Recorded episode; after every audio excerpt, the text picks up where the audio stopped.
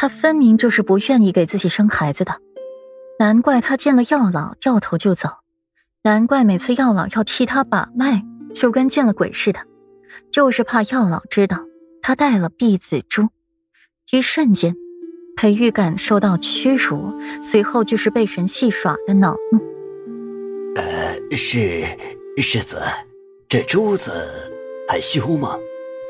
这避子珠外壳是用特殊的材料做的。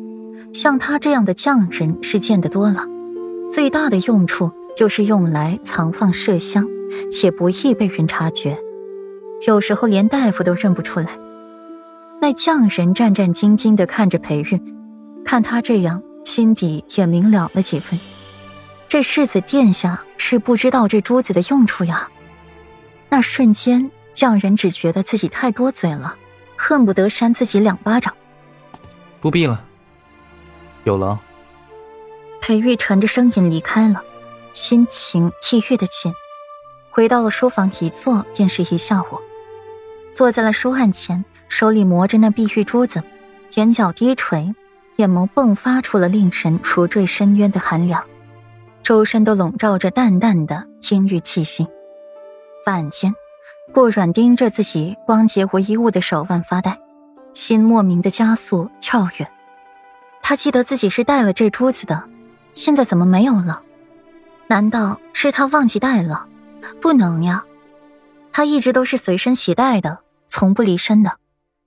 顾软还在想自己的珠子去了哪里，房间突然被粗暴的一脚踹开，顾软犹如惊鹿一般，扭头过去想要看个究竟，发现是裴玉淡漠着神色进来。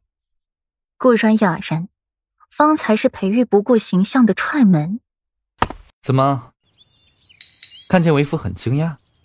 虽然裴玉是笑着的，顾软却总觉得哪里不对劲，皮笑肉不笑的更让顾软心头一慌，可是又想不出来自己是哪里得罪了他。不，不惊讶。不过夫君，为妻怎么瞧着你有些怪怪的？顾软站起来往后躲了躲。裴玉看起来和往常一般无二，可是顾软就是觉得有哪些地方很不对劲。裴玉从容询问，眉眼含笑的望着顾软，心底却是痛的滴血。这个该死的女人！裴玉看着她，就想起她日夜都带着碧紫珠，就是不想给她繁衍子嗣，偏生自己自作多情，一头毯子一头热的。让人家同意跟自己生一个孩子，一遍遍的磨着人家，哪知道人家连碧紫珠都备好了，戴了整整一年，而自己这个夫君，直到今天才知道，你戴碧紫珠问过本世子的意见吗？凭什么就把本世子的孩子来到这世上的权利给剥夺了？却是这样想越气。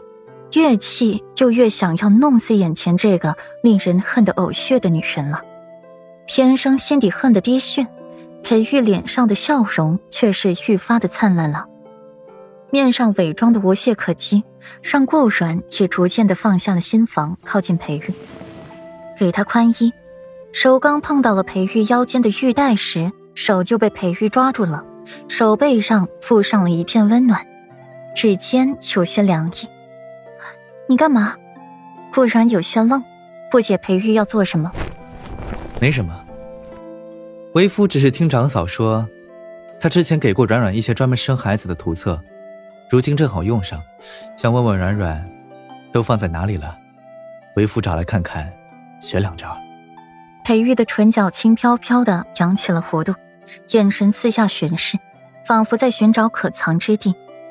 之前软软好像就有异动了。只是自己把小姑娘惹生气了，便没有用上。听到裴玉这话，再一想到自己的婢子珠不见了，顾软顿时觉得自己脑子里紧绷的一根弦断开了，强忍着发麻的头皮，